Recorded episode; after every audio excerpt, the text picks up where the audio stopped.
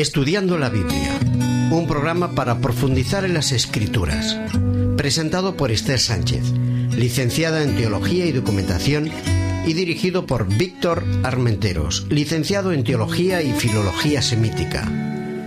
Estudiando la Biblia.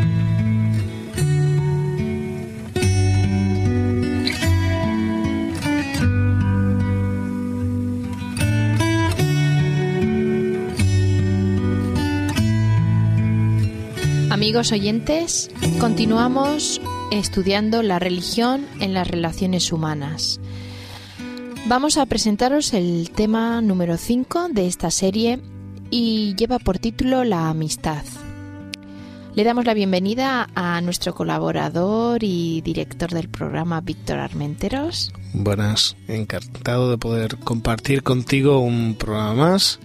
Hoy tenemos además una invitada que es Belén Dieste, sabéis que es licenciada en psicología, que es una buena terapeuta y que tiene algunos consejos prácticos, así que mm, escuchad el resto del programa porque estaréis interesados en lo que os va a decir. Muy bien.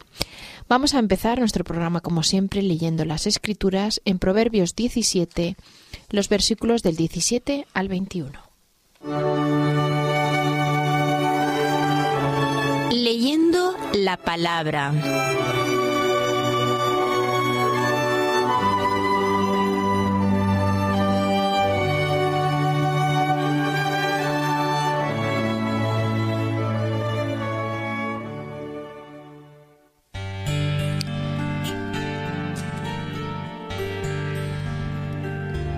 En todo tiempo ama el amigo, y el hermano para la angustia es nacido. El hombre falto de entendimiento toca la mano, fiando a otro delante de su amigo. La prevaricación ama al que ama al pleito, y el que alza su portada quebrantamiento busca. El perverso de corazón nunca hallará bien, y el que revuelve con su lengua caerá en mal. El que engendra al necio para su tristeza lo engendra, y el padre del fatuo no se alegrará.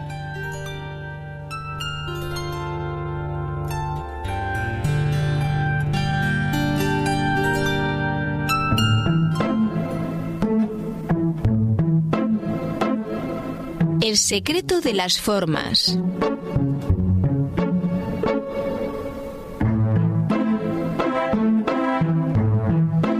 Bien, Esther, vamos a comenzar con una pregunta. Yo te digo la palabra proverbio. Eh, ¿A ti qué, qué asociaciones tienes? ¿Qué te implica? ¿Cuáles las los vínculos que hace en tu mente esta palabra? Bueno, cuando yo pienso en proverbios, pienso en consejos, pienso en refranes. Eh, me sugiere alguien que está eso aconsejando o, o diciendo una serie de dichos que te pueden hacer bien, ¿no? Muy bien, si hablásemos de refranes, no pienses en la Biblia, ahora piensa en el refranero popular. ¿Para qué crees que nos sirve el refranero popular?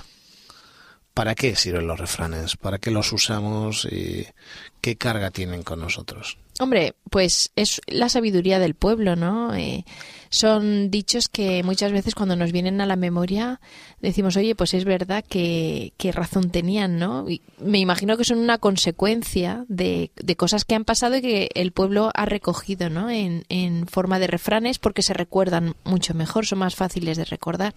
Muy bien, porque son siempre muy breves, normalmente casi casi un par de frases solamente, eh, una sentencia al que acompaña otra, casi siempre suele ser bimembre, o sea, tiene dos partes. Son de sabiduría popular, o sea, no podríamos decir en la mayoría de ellos, aunque tenemos grandes especialistas en proverbios, Baltasar Gracián, por ejemplo, en, castellano, hay muchos autores, eh, pero no podríamos decir la mayoría de ellos un autor, son anónimos normalmente, pero destilan la experiencia, el concepto de sabiduría y experiencia. Ese es un elemento básico para entender el libro de proverbios en la Biblia. El concepto de sabiduría está vinculado con dos elementos. Uno, es Dios. El mundo está en orden, se contrapone al caos porque Dios mantiene ese orden. Y en ese orden, cuando lo comprendemos, cuando comprendemos a Dios, somos sabios. y el otro es la práctica, la praxis. Todo elemento de los proverbios sirve para la, para la vida. No es algo que se inventa en un momento, que es teórico, no, no, no. Es el resultado de algo que se vive, que se experimenta, que se siente. Este, el texto que has leído forma parte del libro de los proverbios. Los proverbios están vinculados con un concepto que es el concepto de masal, proverbio, parábola, es muy difícil de traducir en castellano, los mesalín son muy difíciles de, de traducir en castellano y están vinculados con una raíz que significa regir. En cierta medida, cuando nosotros aprendemos de una manera fácil, casi eh, poética, un proverbio, estamos aprendiendo eh, una manera de regirnos ante la Biblia. Pues bien, el libro de Proverbios hoy nos propone alguna idea que me parece muy bonita, sobre todo el versículo 17, ¿no? En todo tiempo ama el amigo y es como un hermano en tiempo de angustia. Es muy curioso porque nosotros vamos a encontrar en los proverbios tres tipos normalmente de proverbios. Veis que las dos partes se ven con facilidad. En todo tiempo ama el amigo y la segunda parte es como un hermano en tiempo de angustia, la segunda parte. Nosotros tenemos tres tipos de proverbios, como os decía. Uno de ellos en que las dos partes son parecidas o sinónimas, sinonímicos, un segundo tipo en que son opuestas por contraste, ¿eh? no se puede decir que algo nos parece bien o mal por contraste, antitético, y otro que es, en cierta medida, un resultado de sintético. Aquí da la sensación de que nos encontramos entre algo parecido, sinonímico, y o sintético. ¿eh? Eh, una idea muy interesante. En todo tiempo ama el amigo. Claro, aquí el texto diferencia entre el haber, el verdadero amigo, del conocido. Hay quien dice que tenemos muchos conocidos, pero pocos amigos. Amigos de verdad no hay tantos. El amigo de verdad ama. De hecho, se descubre el verdadero amigo o el amigo cuando tenemos problemas. Es muy curioso porque en los momentos de tranquilidad, de cierta complacencia, hay muchos conocidos. Pero cuando hay problemas tenemos el verdadero amigo, el que sabe estar en el momento. ¿Cuántos amigos crees que tienes, Esther? Muy pocos. Amigos verdaderos, muy pocos. ¿Conocidos? Conocidos muchos, sí. El texto sigue diciendo, y es muy bonito, y es como un hermano en tiempo de angustia. Es muy bonito, es como un hermano. Hay un vínculo desconocido, que no es el vínculo de sangre, por eso dice, es como un hermano, está ahí cuando tiene que estar, pero en tiempos de angustia cuando la cosa no funciona bien, cuando está mal. ¿Qué necesidad tenemos de amigos? Porque somos todos somos mm, elementos sociales. Todos necesitamos vincularnos con la realidad. Y todos en algún momento estamos bien y estamos mal. Y necesitamos ese concepto empático de poder compartir los momentos agradables, ¿no? Con un amigo y los desagradables con un amigo también. Eh, quisiera dejaros esa idea. Ojalá, como un refrán, este texto rija nuestras vidas.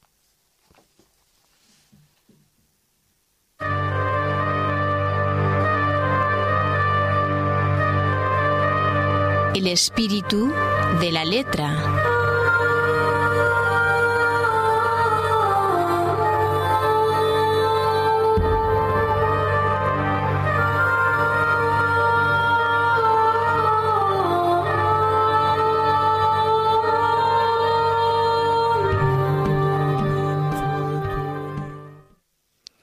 Me ha parecido interesante el emplear un texto de proverbios para hablar acerca de la amistad.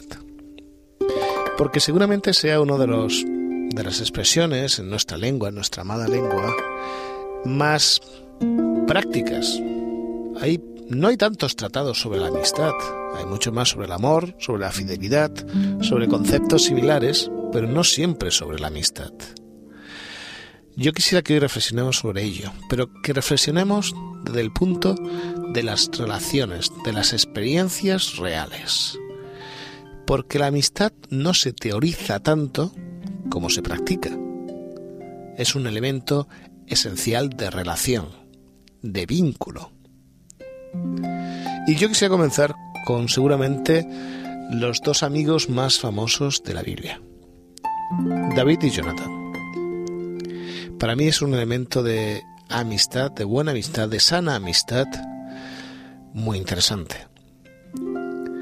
Es curioso, por un lado está el príncipe, el que tenía que gobernar a Israel, que se hace amigo del héroe, de aquel de quien hablaban y cantaban las doncellas y el pueblo de Israel.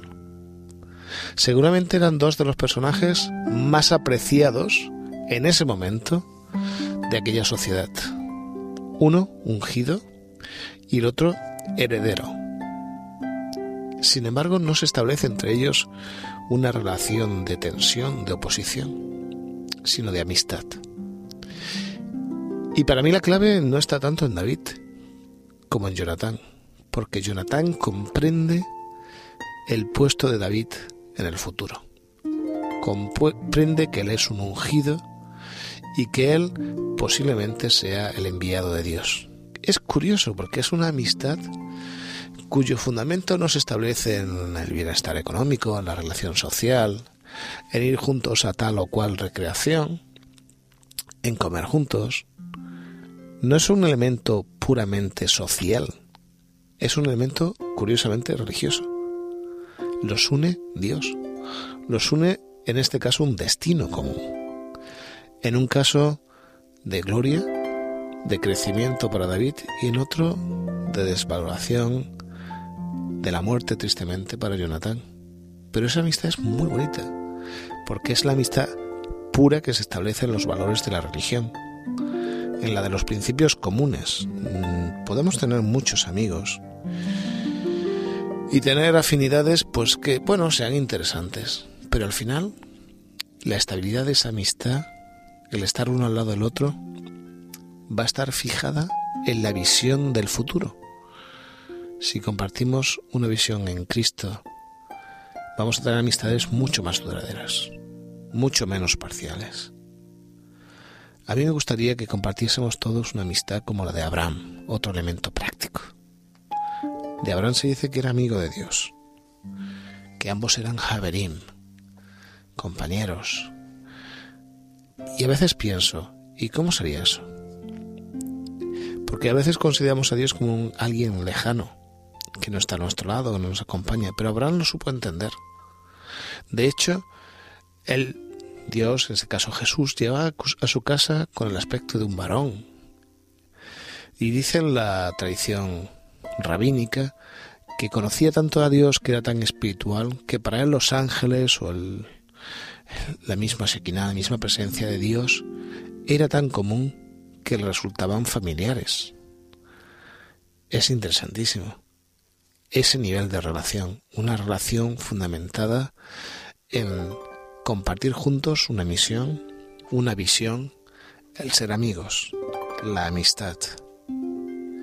Y os propongo hoy que establezcáis las bases de una verdadera amistad. Yo quiero ser, a ver, quiero ser el amigo de Dios. Y quiero ser amigos de muchas personas. Y un buen conocido, si no puedo ser amigo. Pues el eje, el eje básico es no solamente pasarlo bien juntos. Eso no es malo, pero no es lo básico. Es tener fundamentos juntos. Compartir expectativas y esperanzas juntos. Ahí empieza a residir la base de la verdadera amistad.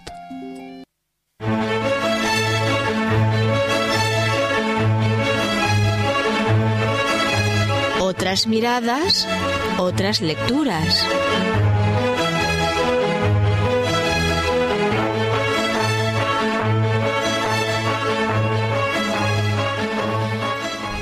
Para tener una buena amistad debemos conocernos a nosotros mismos.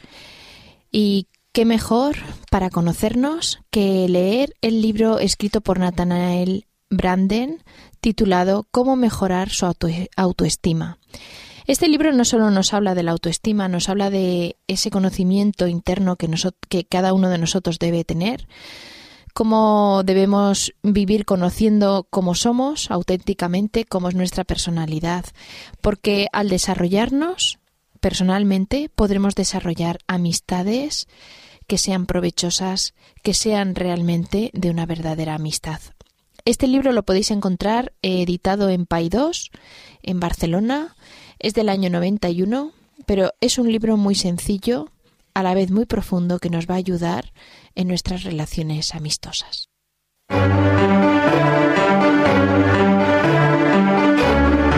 A viva voz.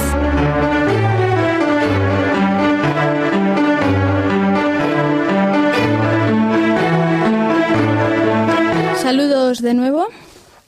Este tema que nos ocupa hoy es tan interesante, tan bueno como la amistad. Alguien dijo una vez que nadie está completo en sí mismo. El ser humano, como hemos dicho eh, anteriores veces, necesita relacionarse y en nuestras relaciones con los otros tenemos diferentes grados de intimidad, ¿verdad? En función de la cercanía que nos muestran, les contamos más cosas o les contamos menos, les hablamos de una forma más íntima y personal o más desenfadada o lúdica. Tendemos lazos de solidaridad sin esperar nada a cambio o tenemos relaciones en las que sí esperamos algo a cambio depende de los lazos que establezcamos, los llamamos o bien amigos o bien conocidos o simplemente, pues bueno, relaciones a, las que eh, nos gusta y deseamos ayudar. Si algo hace iguales a los niños es que todos quieren tener amigos y se sienten tristes si el grupo o los demás los excluyen de sus juegos o de sus charlas. Les gusta saber que son importantes para alguien que cuentan. Una de las cosas peores que puede pasarle a un niño es que no sea elegido en los juegos o que sea el último. Esto mismo no cambia tanto en los mayores. Nos agrada sabernos amigos, nos agrada saber que contamos con alguien, que le importamos, que se preocupa por nosotros. En definitiva, que nos quieran. Nos gusta saber que nos quieren. Y esto es lo que mantiene en realidad eh, una amistad, un amigo, el querer y el sentirnos queridos. Y es eh, interesante ver cómo eh, este ingrediente fundamental, que es el, el amor, nos lo van proporcionando diferentes personas a lo largo del camino en función de nuestra edad. El primer vínculo que tenemos es sin duda con nuestros padres y el niño piensa que ellos son los únicos seres, es decir, los padres, los que proporcionan lo que le necesitan. Luego va creciendo y va descubriendo que existen otros seres, sus iguales, niños de su edad, con los que comparten eh, juego.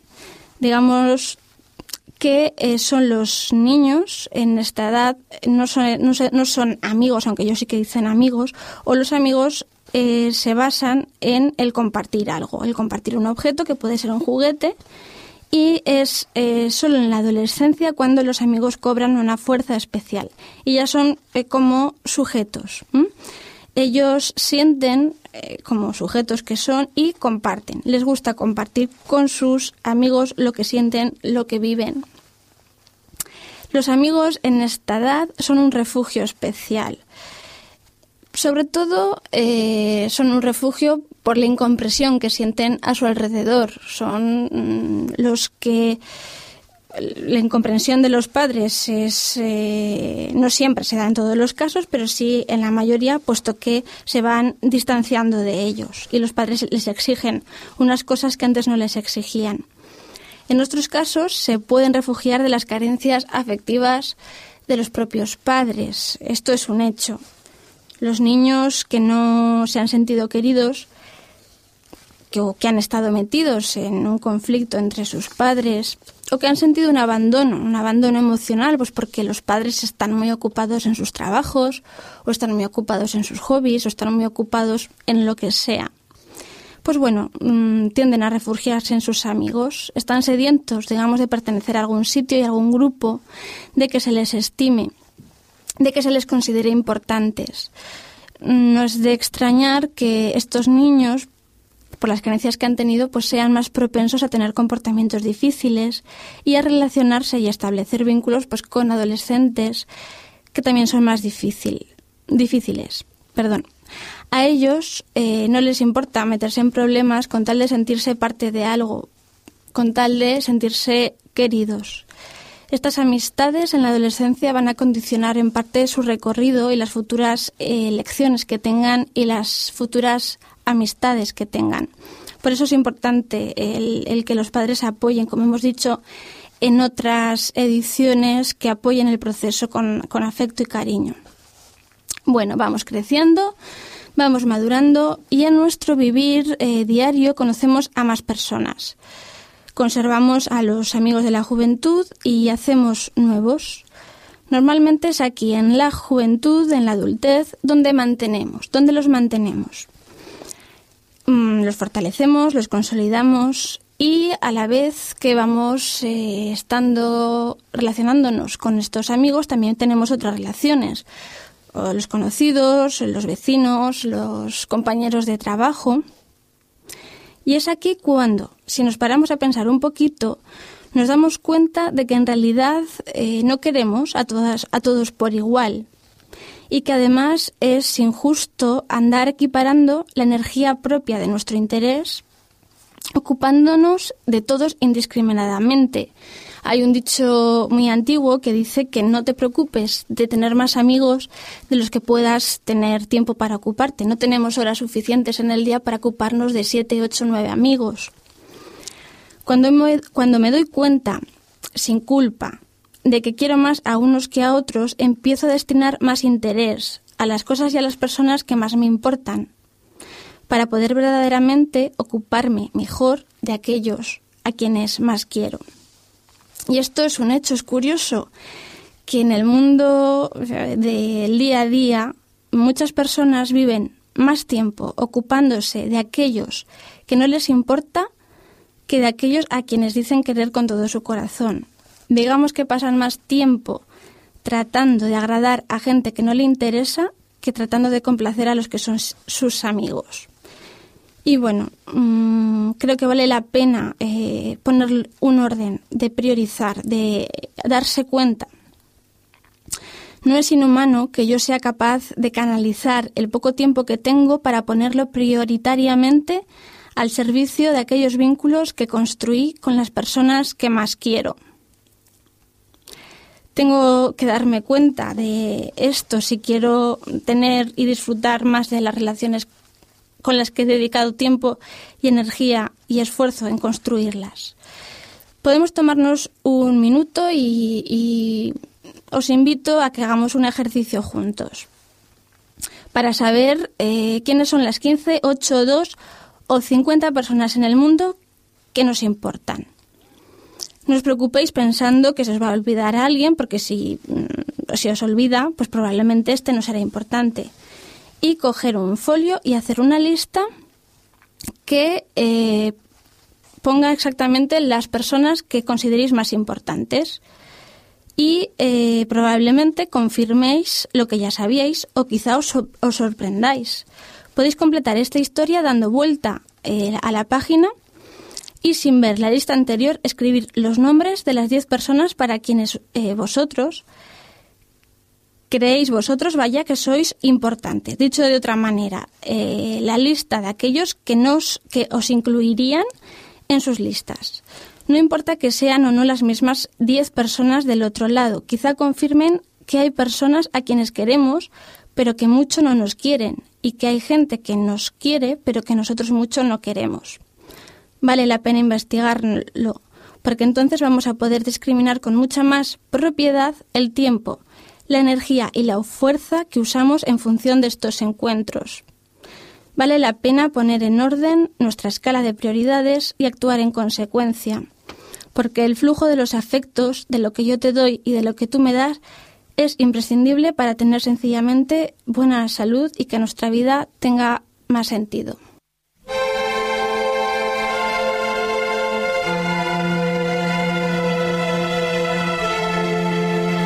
De todo corazón.